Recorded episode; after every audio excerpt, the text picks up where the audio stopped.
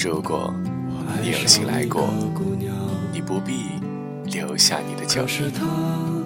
如果你即将要走，请记住，我依然坐着一个人的电台。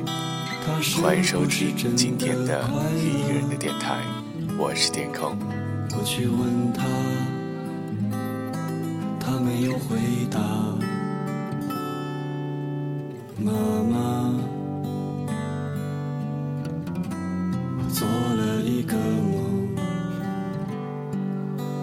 我梦见我在红色的天空飞翔。伤势这篇文章其实十分的难啃，啃多了觉得苦涩，啃少了觉得无法填腹。爱情其实一直是一个美好的东西，但美好的东西往往都是有阻碍的。好了，接下来就让我们一起进入到今天的节目吧。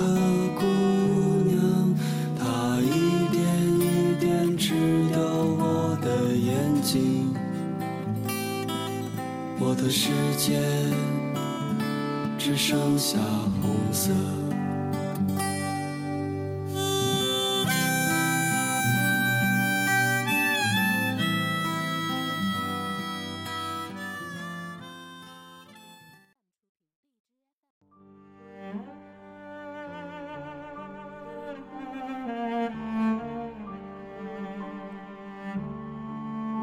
伤势。眷身的手记，我已记不清那时怎样的将我的纯真热烈的爱表示给他，期待现在那时的事后边已模糊，夜间回想，早只剩了一些断片了。同居以后一两月，便连这些断片也化作无可追踪的梦影。我只记得那时以前的十几天，曾经很仔细地研究过表示的态度，排列过措辞的先后。以及倘或遭了拒绝以后的情形，可是临时似乎都无用，在慌张中身不由己的，竟用了在电影上见过的方法了。后来一想到，就使我很愧女。但在记忆上，却偏只有这一点，永远留遗。至今还如暗室的孤灯一般，照见我含泪握着他的手，一条腿跪了下去。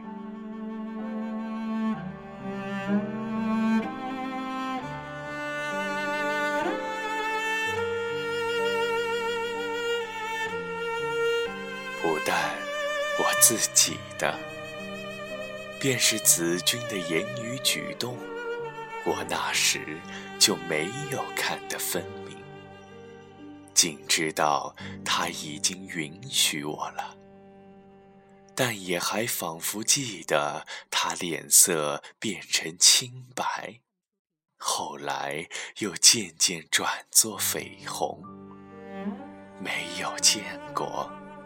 也没有再见的绯红，孩子似的眼里射出悲喜，但是夹着惊疑的光。虽然力比我的视线张狂的似乎要破窗飞去，然而我知道，他已经允许我了。没有知道他怎样说，或是没有说，他却是什么都记得。我的言辞竟至于读熟了的一般，能够滔滔背诵。我的举动，就如有一张我所看不见的影片，挂在眼下，叙述的如深，很细微，自然连那时我不愿再想的浅薄的电影的一闪。夜阑人静，是相对温习的时候了。我尝试被质问、被考验，并且被命复述当时的言语。然而，常需由他补足，由他纠正，像一个丁等的学生。这温习后来也渐渐稀疏起来。但我只要看见他两眼注视空中，出神似的凝想着，于是神色越加柔和，小窝也深下去，便知道他又在自修旧课了。只是我很怕。他看到我那可笑的电影的一闪，但我又知道，他一定要看见，而且也非看不可的。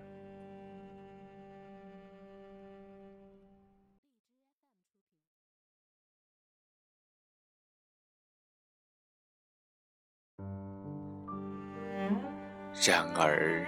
他并不觉得可笑，即使我自己以为可笑，甚至至于可比的，他也毫不以为可笑。这是我知道的很清楚，因为他爱我，是这样的热烈，这样的纯真。去年的暮春是最为幸福，也是最为忙碌的时光。我的心平静下去了，但又有另一部分和身体一同忙碌起来。我们这时才在路上同行，也到过几回公园，最多的是寻住所。我觉得在路上时时遇到探索、讥笑、猥亵和轻蔑的眼光，一不小心便使我的全身有些瑟缩，只得即刻提起我的骄傲和反抗来支持。他却是大无畏的。对于这些全不关心，只是镇静地缓缓前行，坦然如入无人之境。寻住所实在不是容易事儿，大半是被托辞拒绝，小半是我们以为不相宜。起先我们选择的很刻苦，也非刻苦，因为看去大抵不像是我们的安身之所。后来便只要他们能相容了。看了二十多处，这才得到可以暂且敷衍的处所。是吉兆胡同一所小屋里的两间南屋，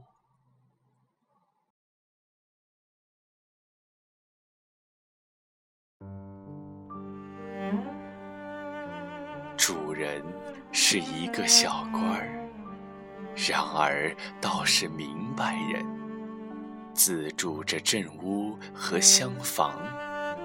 他只有夫人和一个不到周岁的女孩儿，雇一个乡下的女工，只要孩子不啼哭，是极其安闲幽静的。我们的家具很简单，但已经用去了我的筹来的款子的大半。子君还卖掉了他唯一的金戒指和耳环，我拦阻他，还是定要卖。我也就不再坚持下去了。我知道，不给他加入一点股份去，他是住不舒服的。和他的叔子，他早经闹开。至于使他气愤到不再认他做侄女，我也陆续和几个自以为忠告，其实。是替我胆怯，或是竟是嫉妒的朋友绝了交。然而这倒很清静。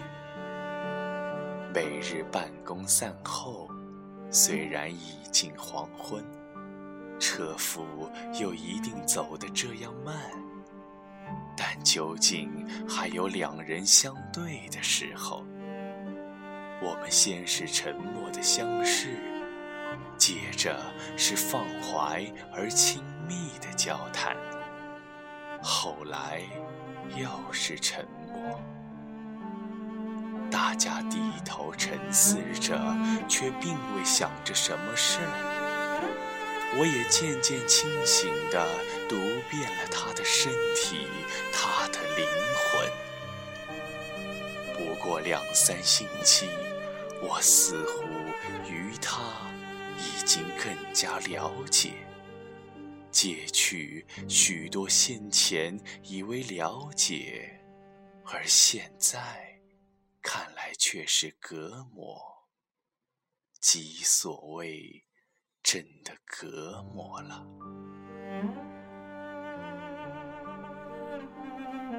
子君也逐日活泼起来。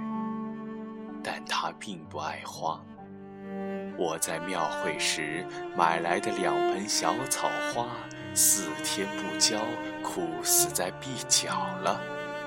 我又没有照顾一切的闲暇。然而他爱动物，也许是从关太太那里传染的吧。不一月，我们的眷属便骤然加的。很多，四只小油鸡在小院子里和房主人的十多只在一同走，但他们却认为鸡的相貌，各知道那一只是自家的。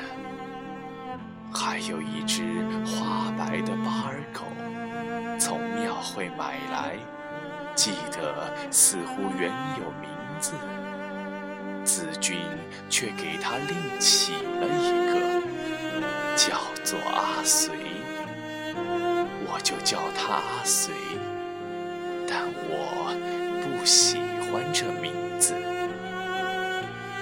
这是真的，爱情必须时时更新、生长、创造。我和子君说起这。他也领会的点点头。唉，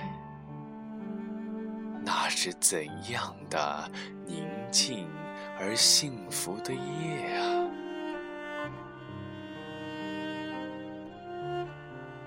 安静和幸福是要凝固的，永久是这样的安宁和幸福。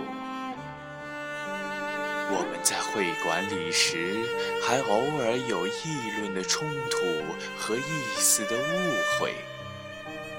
自从到吉兆胡同以来，连这一点也没有了。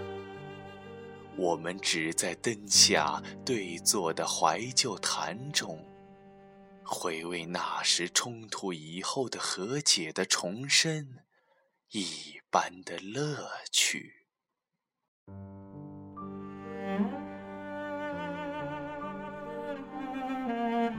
子君竟胖了起来脸色也红火了可惜的是忙管了家务便连谈天的功夫也没有。何况读书和散步我们常说我们总还得雇一个女工，这就是我也一样的不快活。傍晚回来，常见她包藏着不快活的颜色。尤其使我不乐的是，她要装作勉强的笑容。幸而探听出来了，也还是和那小官太太的暗斗。导火线便是梁家的小游击，但又何必硬不告诉我呢？人总该有一个独立的家庭，这样的处所是不能居住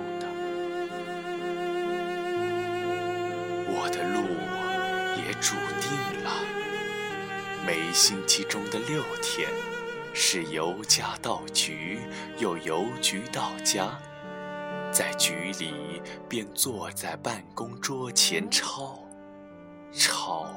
抄些公文和信件，在家里是和他相对，或帮他生白炉子、煮饭、蒸馒头。我的学会了煮饭，就在这时候，但我的食品却比在会馆里时好得多了。做菜虽不是子君的特长，然而他于此却倾注着全力。对于他的日夜的操心，使我也不能不一同操心，来算作分甘共苦。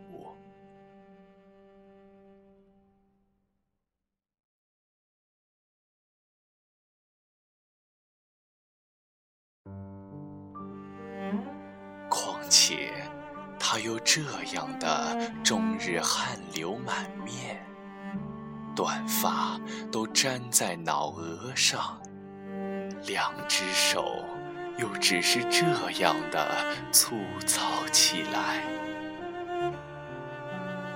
况且还要似阿随、似游击，都是非他不可的工作。我曾经忠告他，我不吃倒也罢了，却万不可这样的操劳。只看了我一眼，不开口，神色却似乎有点凄然。我也只好不开口。然而他还是这样的操劳。我所预期的打击果然到来。双十节的前一晚，我呆坐着，他在洗碗。听到大门声，我去开门时，是局里的信差，交给我一张油印的纸条，我就有些料到了。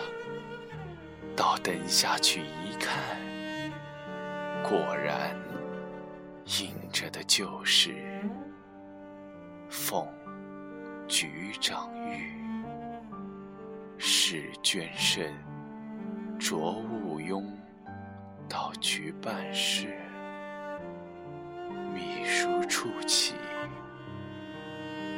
十月九号。”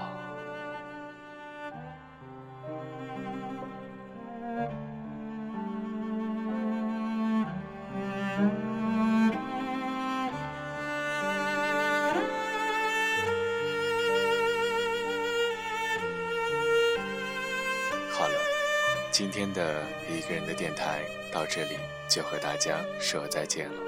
我是天空，我们下期再见。